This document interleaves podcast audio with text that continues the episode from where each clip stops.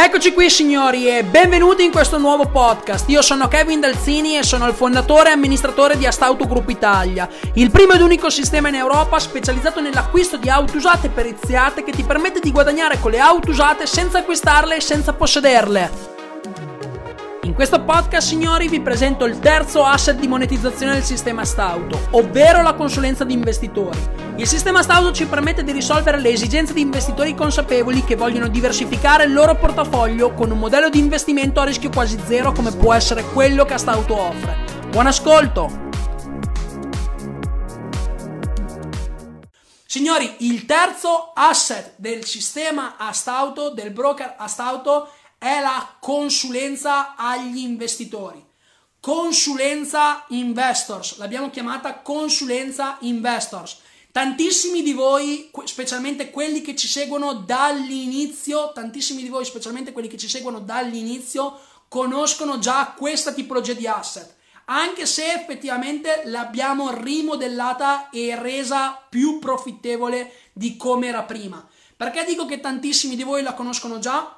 Non perché sono più belli, non perché siete più belli, ma perché a Stauto prima, specialmente per i nuovi, in una diretta l'ho raccontato, specialmente nelle prime dirette, nella prima e nella seconda diretta le ho raccontate queste cose.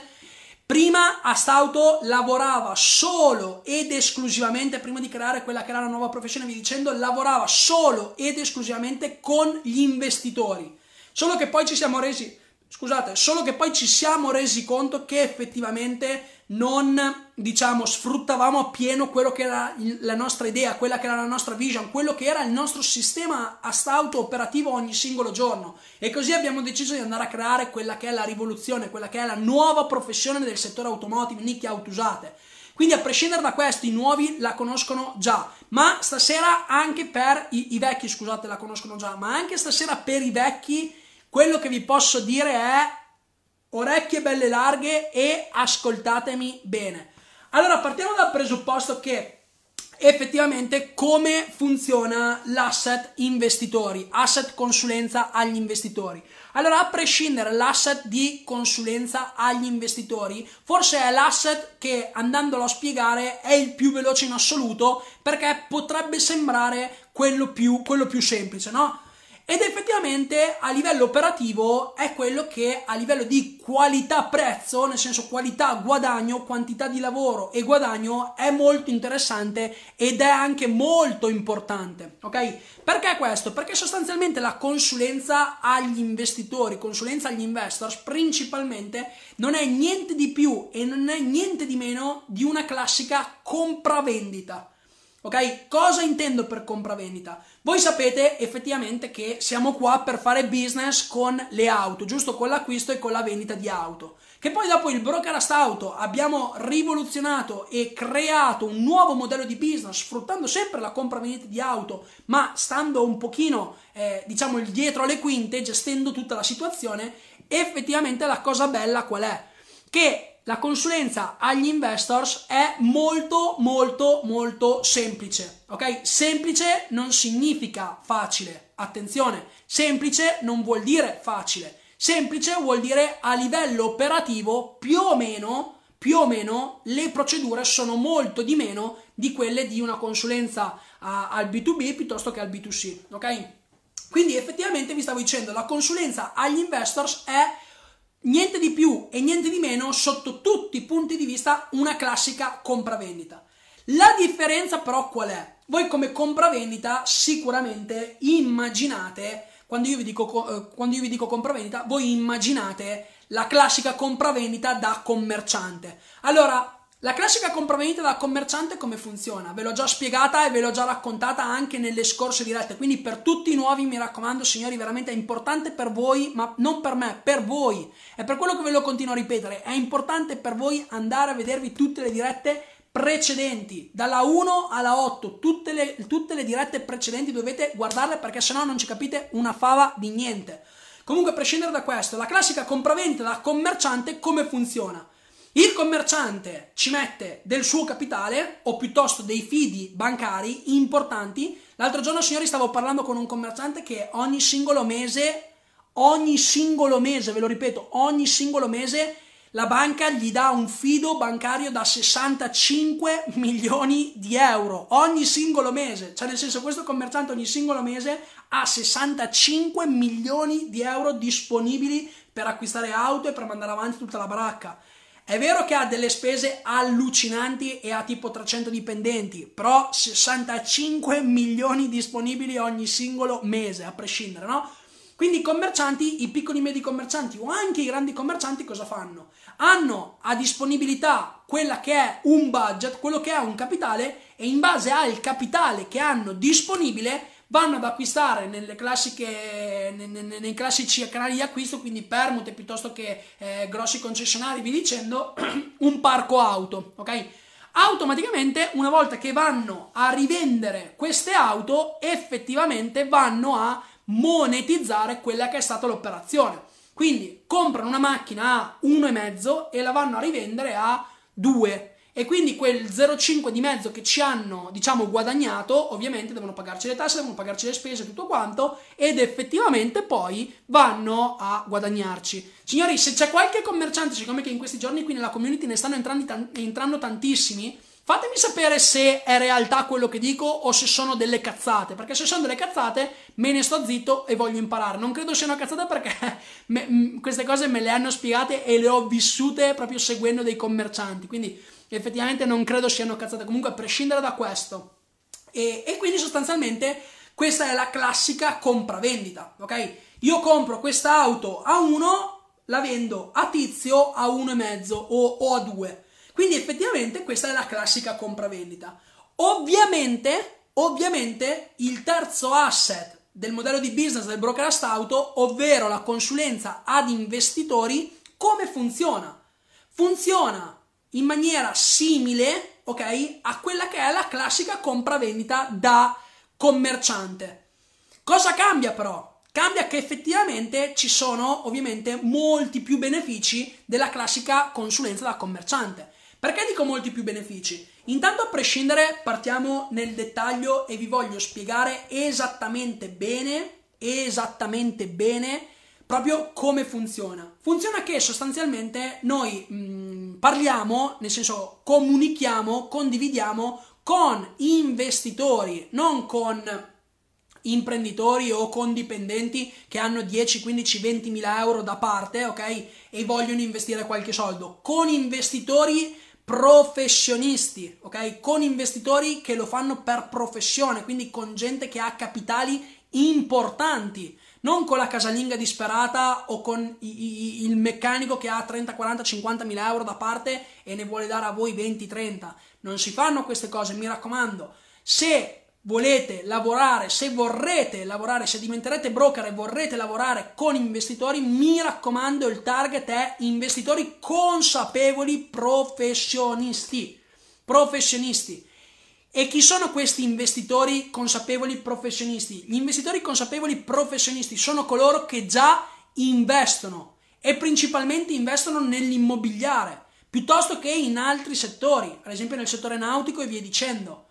Ma perché dico di andare a comunicare con quella tipologia di target? Perché intanto l'investitore consapevole e professionista, quindi un investitore pro sotto tutti i punti di vista, comprende lontano anni luce quelli che sono i benefici e le potenze e la potenza del, de, dell'investire ovviamente seguendo la consulenza di un broker astauto.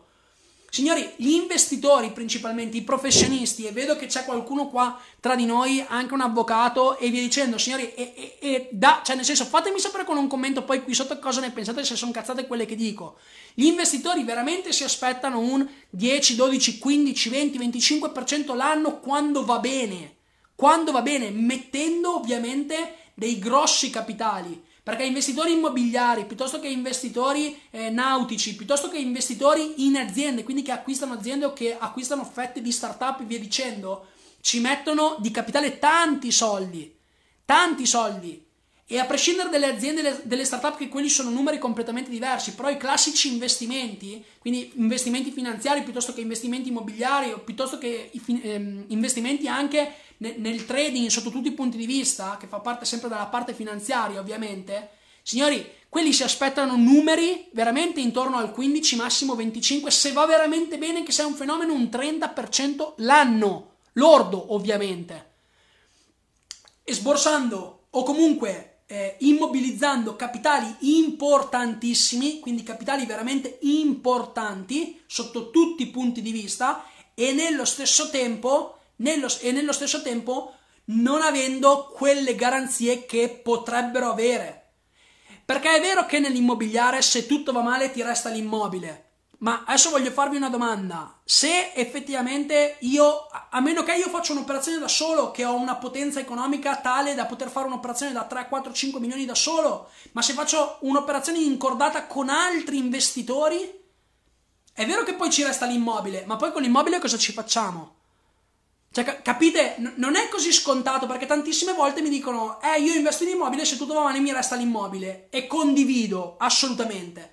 A prescindere che ci hai messo lì tanto capitale, almeno 3, 4, 500 mila euro su operazioni importanti. Nello stesso tempo, nello stesso tempo cioè, non è così scontato che se investi in una cordata con altri investitori, a meno che non ti liquidino, però quello è un altro discorso, ovviamente, no? Quindi effettivamente l'investitore professionista consapevole a livello mentale è già più, è, è già, è già più pronto ad, ascoltar, ad ascoltarti, ad ascoltarci. Perché dico è già più pronto ad ascoltarci? Perché effettivamente lo fa per mestiere. Quindi sa cosa vuol dire mettere 20, 30, 50, 200, 300, 500 mila euro in operazioni. E ovviamente la cosa più bella in assoluto qual è? Che un investitore consapevole, un investitore professionista teniamo in considerazione una cosa importantissima, che riesce tramite la sua esperienza a capire se noi siamo dei coglionazzi che gli stiamo proponendo aria fritta o se siamo realmente imprenditori che gli stiamo dando ovviamente una metodologia diversa di investimento, nella quale non ci aveva mai pensato. Ma perché? Perché non conoscendo ovviamente è scontato. Quindi effettivamente come funziona la consulenza agli investitori? La consulenza agli investitori funziona in maniera molto molto molto semplice, ovvero l'investitore a prescindere decide quale capitale investire. Ovviamente grazie a quello che è il nostro sistema stauto, grazie a quella che è la nostra conoscenza, la nostra professionalità, alla nostra esperienza sotto ogni punto di vista, gli facciamo acquistare dopo ovviamente business plan, studi, di algoritmi e via dicendo, la miglior auto possibile in asta con quel capitale. Cosa intendo per la miglior auto possibile? Intendo la miglior auto a livello economico, dove ci posso andare a creare più plusvalenza assoluta. Capite? Quindi effettivamente un investitore, investitore tizio mi dà 25.000 euro, mi dà 50.000 euro per acquistare questa auto, no? effettivamente io gliela vado ad acquistare solo ed esclusivamente, solo ed esclusivamente se, se poi quest'auto la posso andare a rivendere almeno marginando un 20, 25, 30, 40%. Ma perché? Perché signori, ovviamente, ovviamente l'investitore non, fa, non vuole fare un'operazione per eh, giustamente marginarci quel poco o non marginarci nulla. L'investitore vuole fare numeri importanti, specialmente, specialmente con un modello di investimento completamente nuovo come il nostro. Signori, in asta privata, cioè nel senso la nostra potenza, ed è per questo che abbiamo potuto creare quello che è l'asset numero 3, ovvero la consulenza agli investitori, perché in asta privata possiamo permetterci di acquistare auto fino ad un 40% di sconto. E grazie al nostro algoritmo, ma poi chi di voi diventerà un broker lo vedrà, lo, lo toccherà con mano, lo testerà, lo annuserà, lo mangerà. Ovviamente col nostro algoritmo riesci ad andare a capire e a scansionare per ogni singola auto qual è il prezzo massimo di aggiudicazione che devo avere per quell'auto, in base a quanto la voglio vendere e in base a quelli che sono gli obiettivi dell'investitore. Signori, il vecchio modello di business di Astauto, ma questo ve l'ho già raccontato, però lo voglio, lo voglio riraccontare per quelli nuovi così almeno capiscono. Il vecchio modello di business, ovviamente, di Astauto era avere a che fare con investitori, era servire gli investitori. In tre, in, in, più o meno un mesetto e mezzo, abbiamo raccolto più di 700 mila euro di capitale. e partivamo da zero. Partivamo da zero, zero conoscenze di investimento, non, conosceva, non conoscevo, non conoscevamo nessuno. In che modo abbiamo conosciuto questi investitori e in che modo siamo riusciti a fargli capire le potenzialità dell'investire con noi? Tramite degli eventi dal vivo, quindi tramite degli eventi di networking, tramite degli eventi dove c'erano già altri investitori e andavo a parlare, andavo a fare il mio pitch.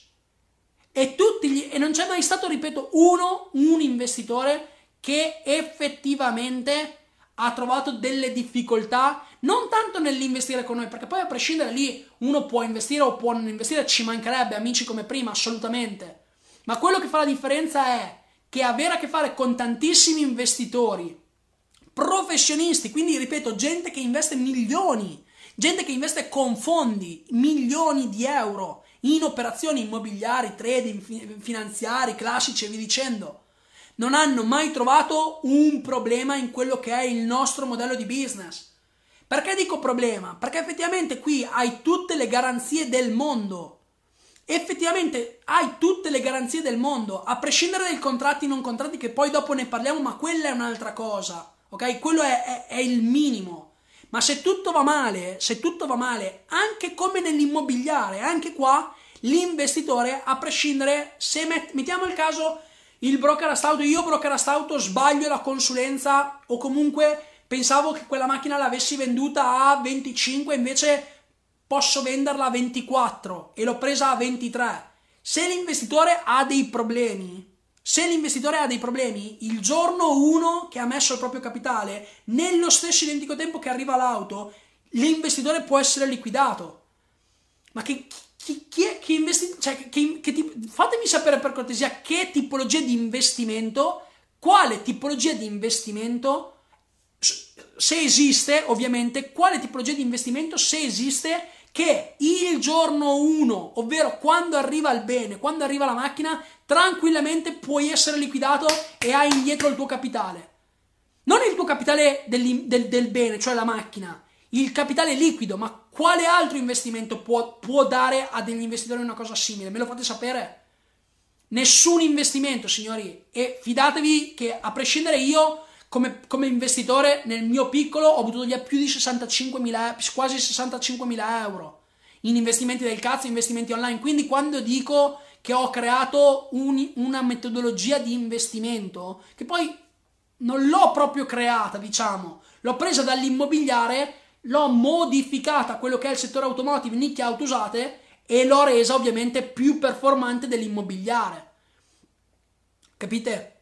Ma perché questo? Adesso non voglio dirvi che è tutto bello e tutto figo, perché ovviamente anche come tutti gli investimenti non c'è niente di garantito, ci mancherebbe e è da tenere in considerazione, mi raccomando questo, cercate di comprendere bene le mie parole. E ripeto, non lasciatevi prendere dal mio entusiasmo, ma cercate sempre di essere razionali e di ragionare con la vostra testa. Questo è importante, cazzo. Questo è importante, non, lasciar, non lasciatevi manipolare. Né da me, né da Stout, né da quei cazzo di media là fuori che vogliono farvi credere altre cose. Quello è importante, signori, quello è importante un mese e mezzo, un mese e mezzo, sei settimane, 740.000 euro raccolti da investitori. 740.000 euro raccolti da investitori. E non mi avevano mai visto. Hanno creduto solo sulla fiducia e su quello che realmente ovviamente gli abbiamo fatto toccare, giustamente. Non è che sono il buon samaritano, attenzione però per farvi capire, per farvi capire che io sottoscritto, avendo buttato via più di 60.000 euro, ho voluto creare un modello di investimento che, diciamo, coprisse, coprisse l'investitore sotto tutti i punti di vista e tutelasse l'investitore sotto tutti i punti di vista. Quindi come funziona questa compravendita, questa consulenza con capitale di investitori? Funziona in maniera molto semplice. Andiamo ad acquistare ovviamente con capitale di investitori, quindi l'investitore ci mette quello che è eh, il capitale liquido, noi broker ci mettiamo quella che è la nostra conoscenza, quella che è la nostra esperienza, quello che è la, il nostro sistema per entrare nelle aste private, il nostro algoritmo e via dicendo, e andiamo ad acquistare quello che è ovviamente un, un'operazione, un'auto del valore pari al capitale investito da, da, dall'investitore, giustamente, no? Quindi in quel momento ci troviamo nella fase 1, quindi abbiamo il, cap- abbiamo il capitale non più liquido ma del bene. Per andare a rimonetizzare quello che è ovviamente il bene, dobbiamo per forza andare a venderlo. Come lo vendiamo? Principalmente possiamo decidere il come lo vendiamo. Se siamo conoscenti, quindi se siamo ex, diciamo, esperti del settore possiamo anche venderlo da sé. Perché vendere un'auto, se la macchina ha un buon prezzo, se la macchina è richiesta, è molto facile da vendere. Cioè, molto facile, non proprio, però è abbastanza facile da vendere poi un'auto. Capite? O se no possiamo affidarci a quelli che sono dei partner di vendita esperti. Esperti, cazzo, nella vendita effettiva. Quindi capite che sostanzialmente il nostro lavoro solo, da broker è solo quello di offrire consulenza all'investitore per andare ad acquistare auto in asta privata. Poi nello stesso tempo, una volta che quest'auto arriva, automaticamente, automaticamente l'auto viene immediatamente catapultata per essere venduta.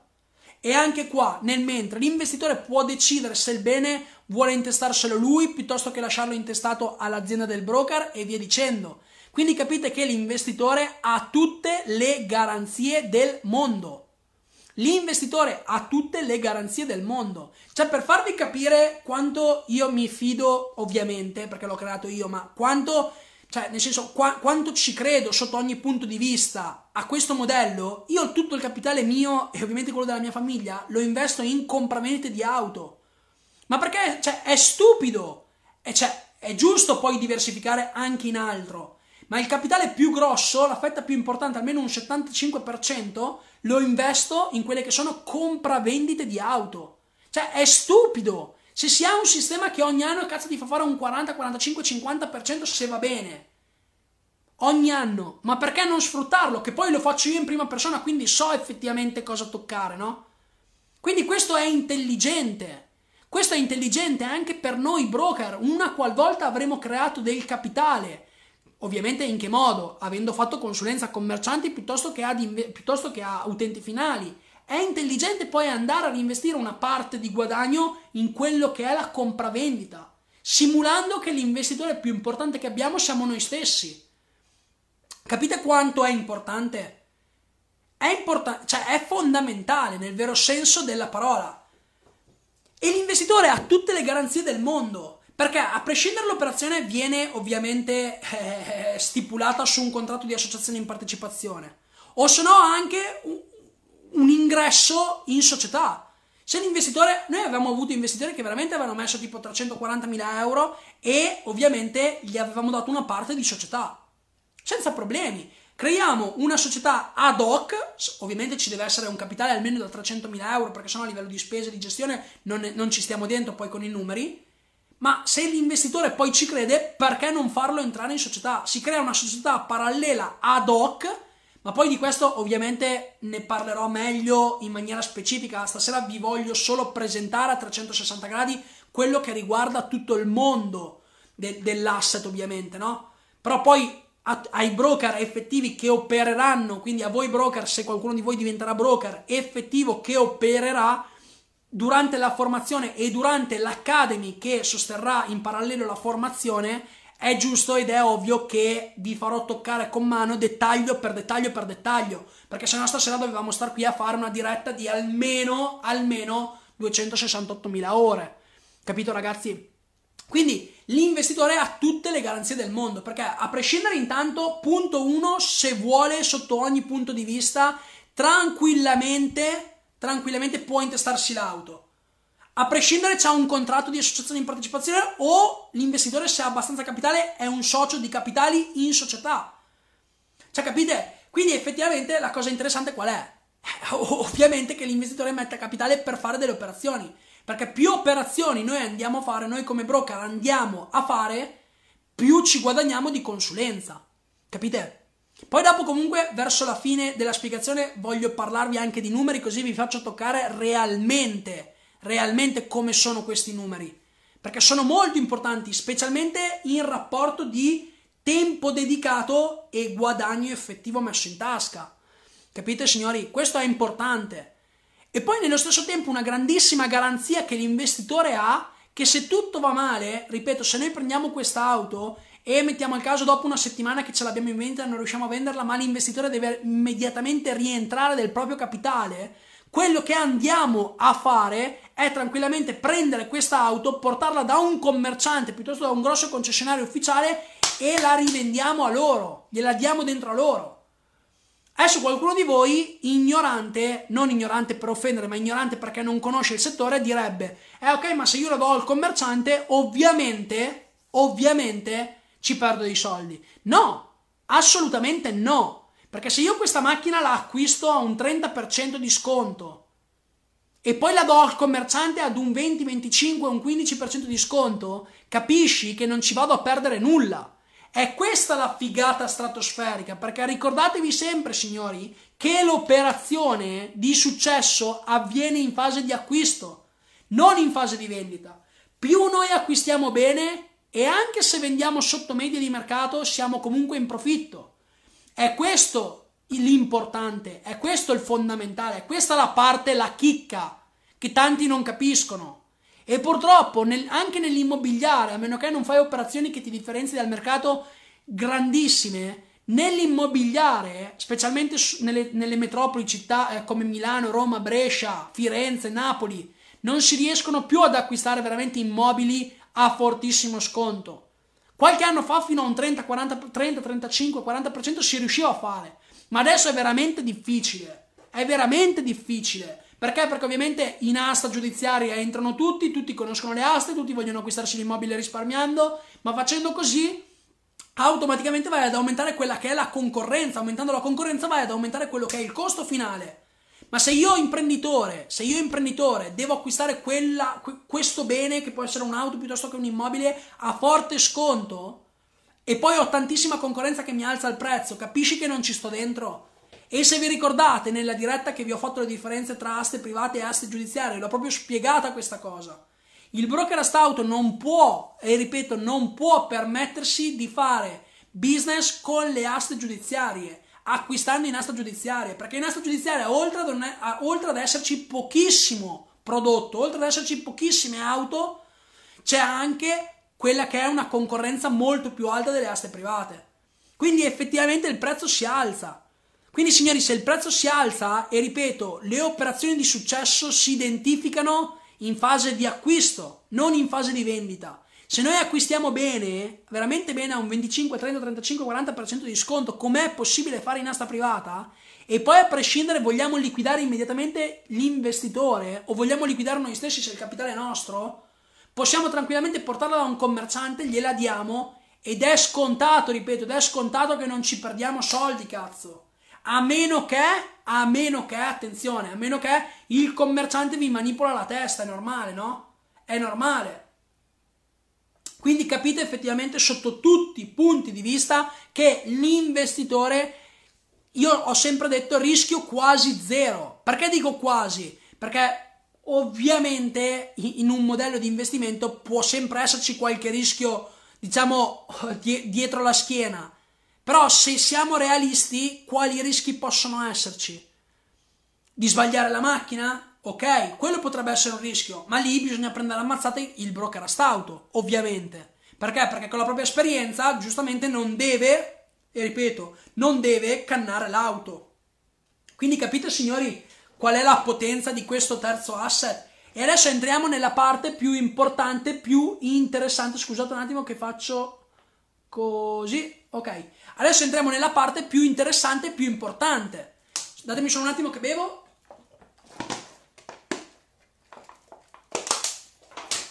Ok. Vedo che tantissimi di voi anche in privato mi dicono sempre Eh ma quanto ci posso guadagnare con questo asset? Eh ma con quest'altro asset quanto posso guadagnare? Ma con quale asset guadagno di più? B2C, B2B, investor e via dicendo. Signori, il guadagno del broker auto lo decidete voi. Lo ripeto, il guadagno di un broker auto lo decide il broker sottostante, non posso dirtelo io.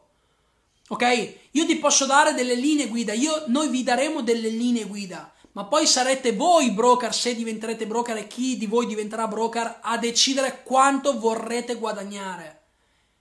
Noi vi daremo dei minimi da rispettare per voi, ovviamente, per andare almeno un minimo in guadagno, ma poi se volete ricaricarci su 2, 3, 4, 500 euro, ben venga. Io vi dico quello che noi facevamo e quello che facciamo tuttora e quello che funziona. Dopo l'ho sempre detto, siete, sarete broker a stauto indipendenti. Broker a stauto indipendenti. Anzi, la casa madre, ovvero noi, vogliamo dei broker che portino iniziative, vogliamo delle persone, dei collaboratori, dei partner con mentalità imprenditoriali aperte. Perché? Perché la casa madre vuole sempre migliorare, vorrà sempre migliorare. Ripeto, io vi condivido quello che noi abbiamo sempre fatto e quello che ha sempre funzionato, nel vero senso della parola. Noi quello che facevamo a livello di guadagno, veniamo un po' alla ciccia, veniamo un po' al sodo. Noi principalmente a livello di guadagno abbiamo provato due metodi. Nel senso, abbiamo guardato, allora, all'inizio, all'inizio, all'inizio, all'inizio, all'inizio, all'investitore, quando effettivamente siamo partiti con i primi 150-160 mila euro, con questi investitori cosa facevamo?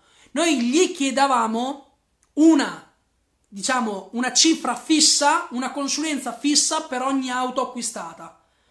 Non, anche se era una macchina da 20, se era una macchina da 15, se era una macchina da 10, noi andavamo a chiedergli una consulenza fissa che era di 850 euro più IVA, ovviamente.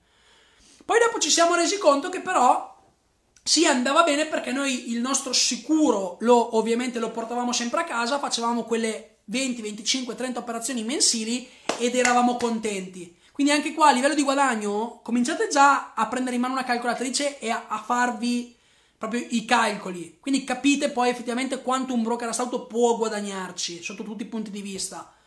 Poi però ci siamo resi conto di una cosa, signori. Ci siamo resi conto che ovviamente l'investitore guadagnava in proporzione molto di più di noi. Perché cazzo? Perché su un'operazione da 30.000 euro c'era una, c'era una plusvalenza da 3.500, 3.000, 3.500, 4.000 euro e ovviamente l'investitore guadagnava tipo 3.000 euro e noi guadagnavamo 850 euro. E non, non, cioè, ovviamente non, non, cioè, non era proporzionato, giustamente, no? Quindi abbiamo detto, sai cosa? Con, i nuovi, cioè, con, con gli investitori vecchi, cioè quelli che ci hanno dato fiducia, continuiamo così. Con i nuovi andiamo a chiedergli il 50% di plusvalenza. E lì abbiamo fatto bingo. Nel vero senso della parola. Perché? Perché cazzo si va a creare su un'operazione da 25-30 mila euro, ovviamente, una plusvalenza di almeno un 10%, 10-15%, quindi si parla di 30, 35, 3.000, 3.500, 4.000 euro. Cazzo, il 50% di 4.000 euro sono 2.000 euro, non sono 850 euro. Quindi capite che ovviamente eh, la cosa cominciava a farsi molto molto interessante. È per quello che poi abbiamo deciso di gestire solo investitori con capitali minimi importanti, quindi con capitali minimi da 50.000 euro alla volta. Eh, ovviamente il nostro interesse era quello di fare più operazioni possibili, chiuse in positivo ovviamente, perché ci arrivava il 50%. E quando abbiamo fatto questa transizione dagli 850 euro fissi al eh, 50%, l'investitore era molto contento perché era molto contento? Perché a prescindere intanto, punto primo, gli stavamo dimostrando che effettivamente, e ripeto, effettivamente noi volevamo il bene dell'operazione perché se l'operazione andava in negativo ovviamente noi non guadagnavamo un cazzo, anzi avevamo perso dei soldi, tempo, soldi, vi dicendo. Quindi, punto primo. Secondo punto perché gli 850 euro all'inizio ce li doveva andare subito. Quindi, in fase di acquisto della macchina, a st'auto richiedeva gli 850 euro e fine. No, il 50% noi poi andavamo a prenderlo alla fine dell'operazione. Quindi se un'operazione durava due mesi, durava un mese e mezzo, durava tre mesi, quattro mesi, cinque mesi, quello che era, prendevamo il 50%. Quindi anche l'investitore era molto, e ripeto molto, più invogliato perché? Perché aveva capito che non è che noi a prescindere volevamo guadagnare sempre. Noi a prescindere avevamo tutto l'interesse del mondo di far andare in positivo l'operazione perché prendevamo il 50%. Quindi capite anche nella testa dell'investitore questa piccola differenza, che poi piccola mica tanto, come ovviamente ri- ri- suonava in maniera positiva, in maniera micidiale. E così poi abbiamo fatto.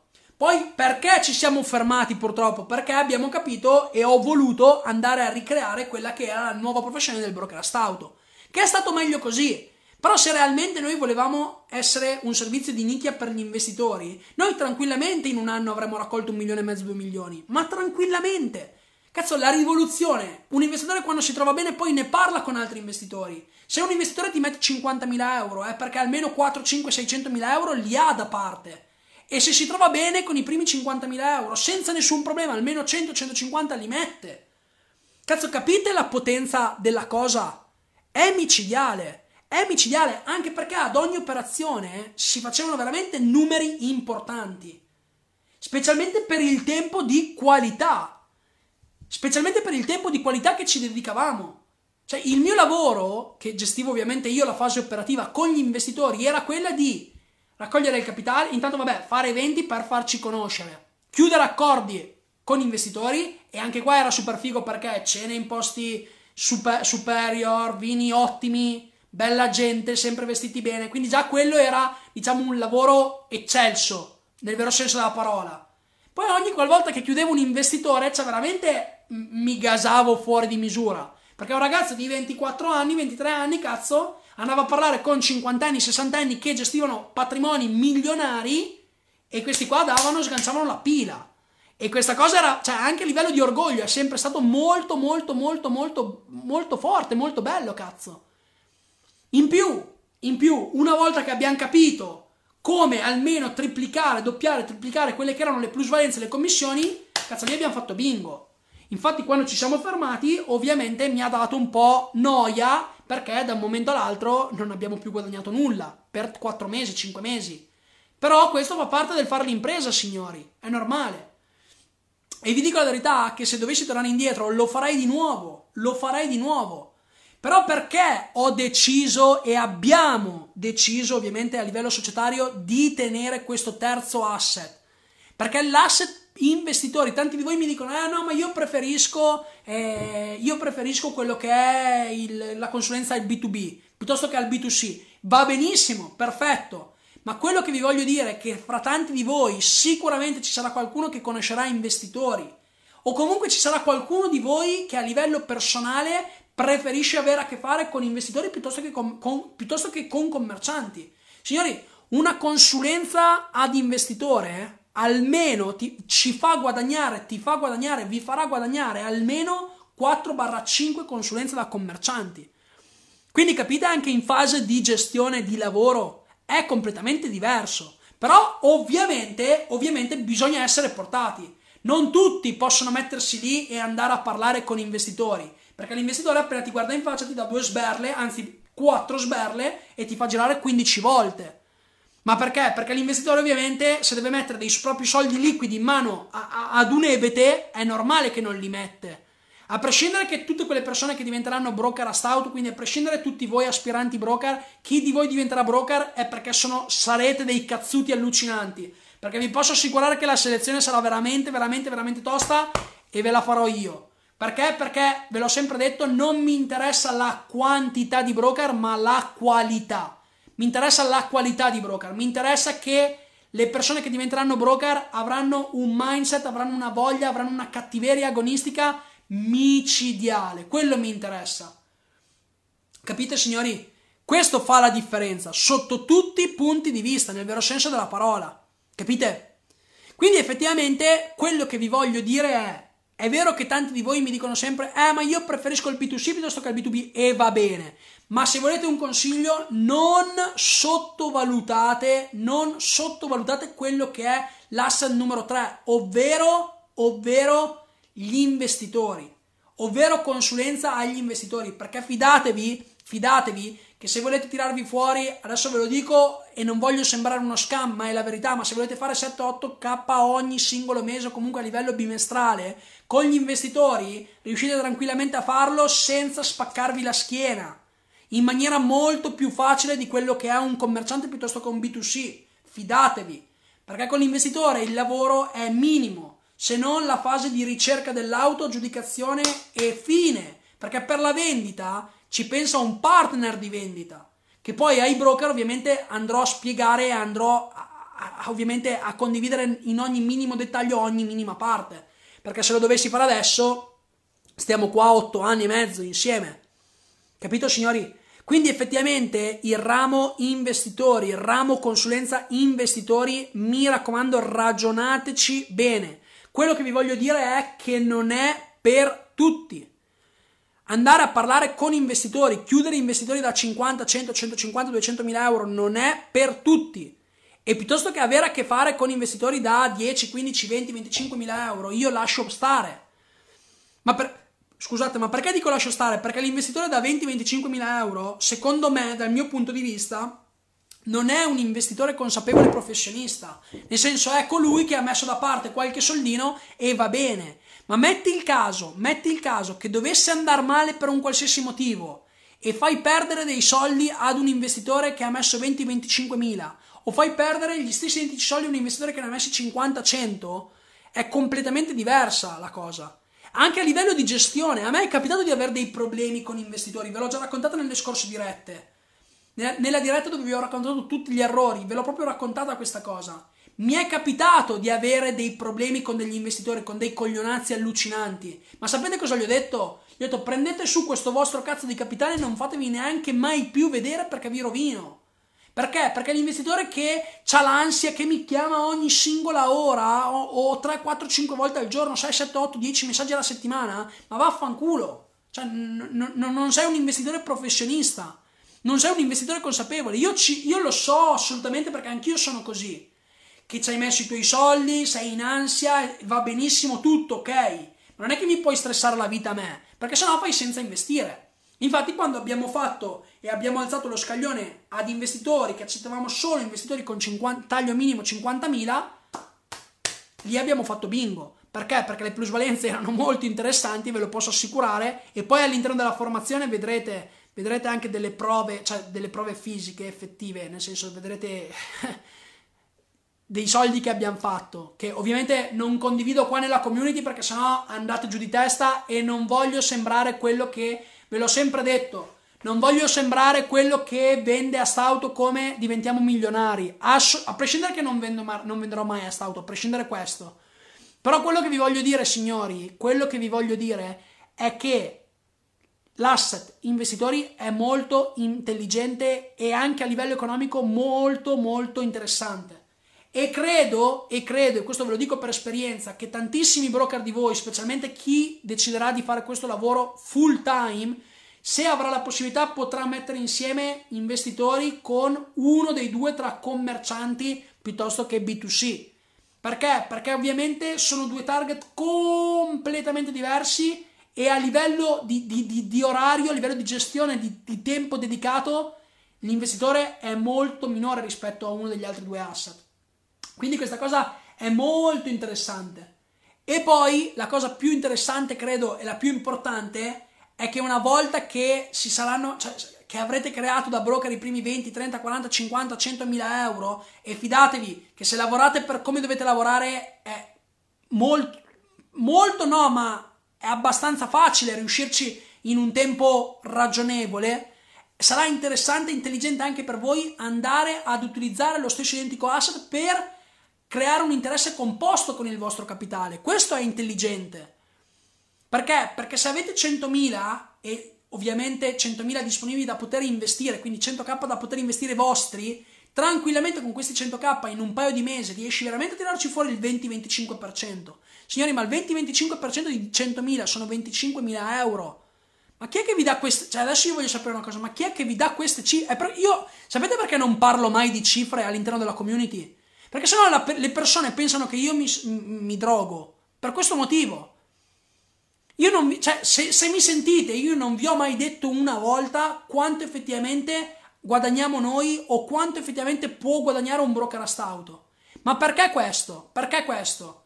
Perché se no andate giù di testa e non ci credete. Per questo motivo. Perché tutte le persone che mi sono venute a trovare o tutte le persone che conosco di persona Tutte, tutte, tutte gli ho aperto quello che è il conto corrente. Perché? Perché il sottoscritto, il sottoscritto non ha nulla da nascondere.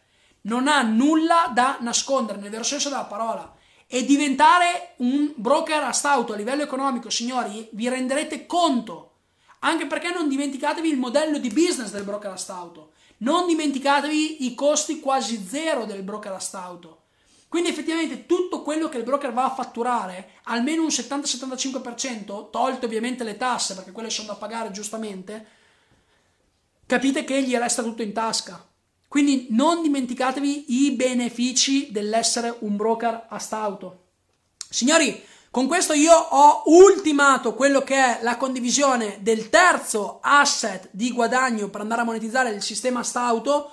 Fatemi sapere adesso se ci sono delle domande. Allora, vediamo un pochino. Intanto ho visto, ho visto, ho visto, ho visto, ho visto, ho visto, ho visto che qualcuno ha scritto. Vediamo un pochino. Allora, Daniele dice a molla, a mollissima, non a molla. Pietro dice giusto, ok, no? Christian dice, Christian chiede, Kevin, ma sei serio? Christian, non so se sei ancora connesso, ma sei serio riguardo a cosa? Fammi sapere per cortesia riguardo a cosa. Signori, fatemi sapere per favore se ci sono delle domande riguardo questo terzo asset. Sicuramente ci saranno delle domande. Se poi venite in privato a scrivermi le domande, vedete una bestia, no scherzo. Però fatemi sapere qua sotto se ci sono delle domande. Intanto bevo un goccino d'acqua. Mmm.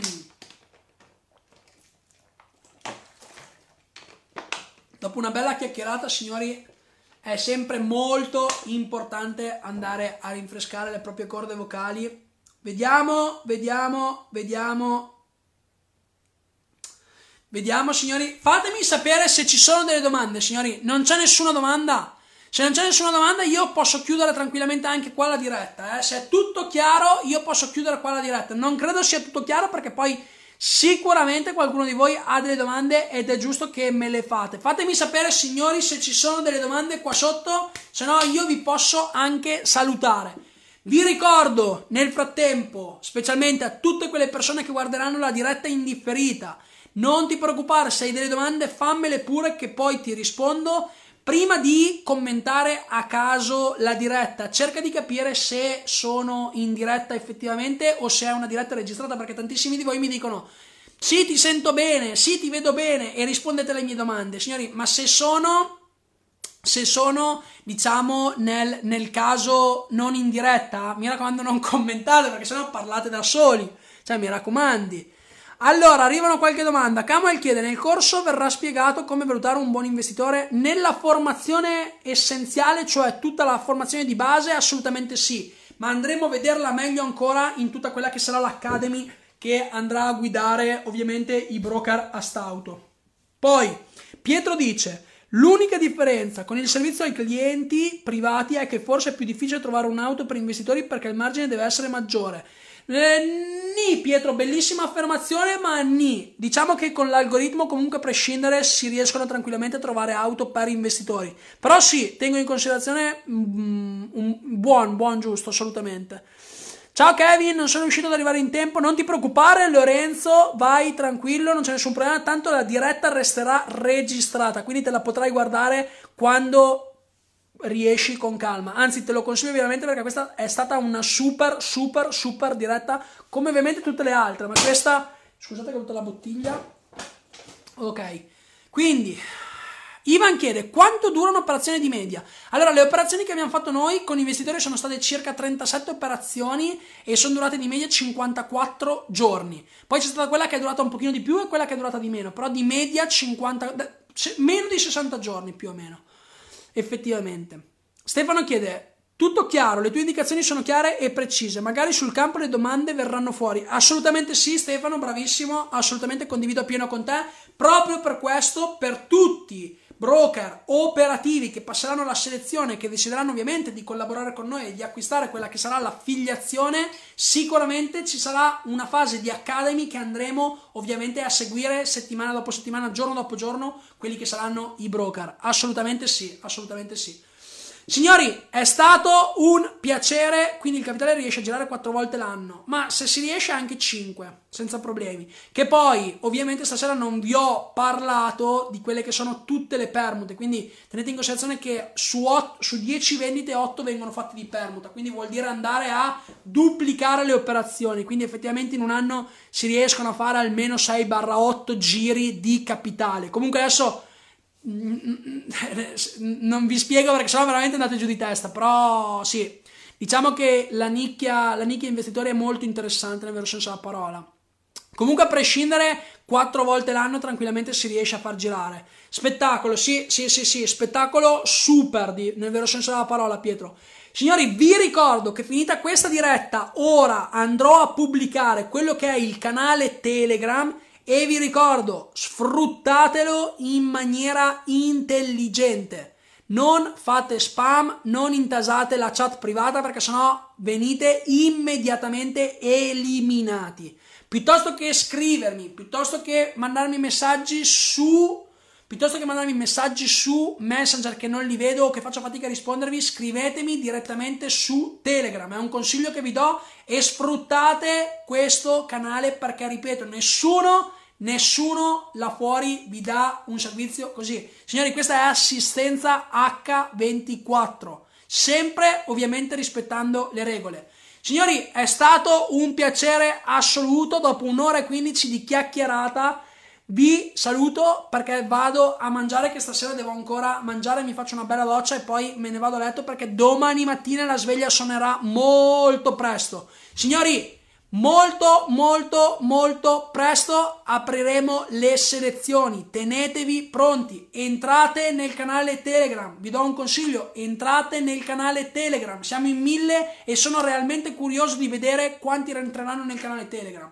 Sicuramente tutti coloro che entreranno nel canale Telegram è perché hanno fame, perché hanno voglia. Quindi, se veramente vuoi diventare un broker auto, dimostralo, dimostralo a te stesso, non dimostrarlo a me, dimostralo a te stesso entrando nel canale Telegram per toccare con mano ogni singolo giorno quelle che sono tutte le chicche. Signori, è stato un piacere grandissimo, un grande abbraccio a tutti voi, buona serata, ci vediamo nella prossima diretta qui all'interno della community molto molto presto e ricordatevi che siamo solo all'aperitivo di benvenuto. Non siamo neanche arrivati all'antipasto, siamo solo all'aperitivo di benvenuto. Signori, buona serata a tutti e a presto, un grande abbraccio, ciao a tutti.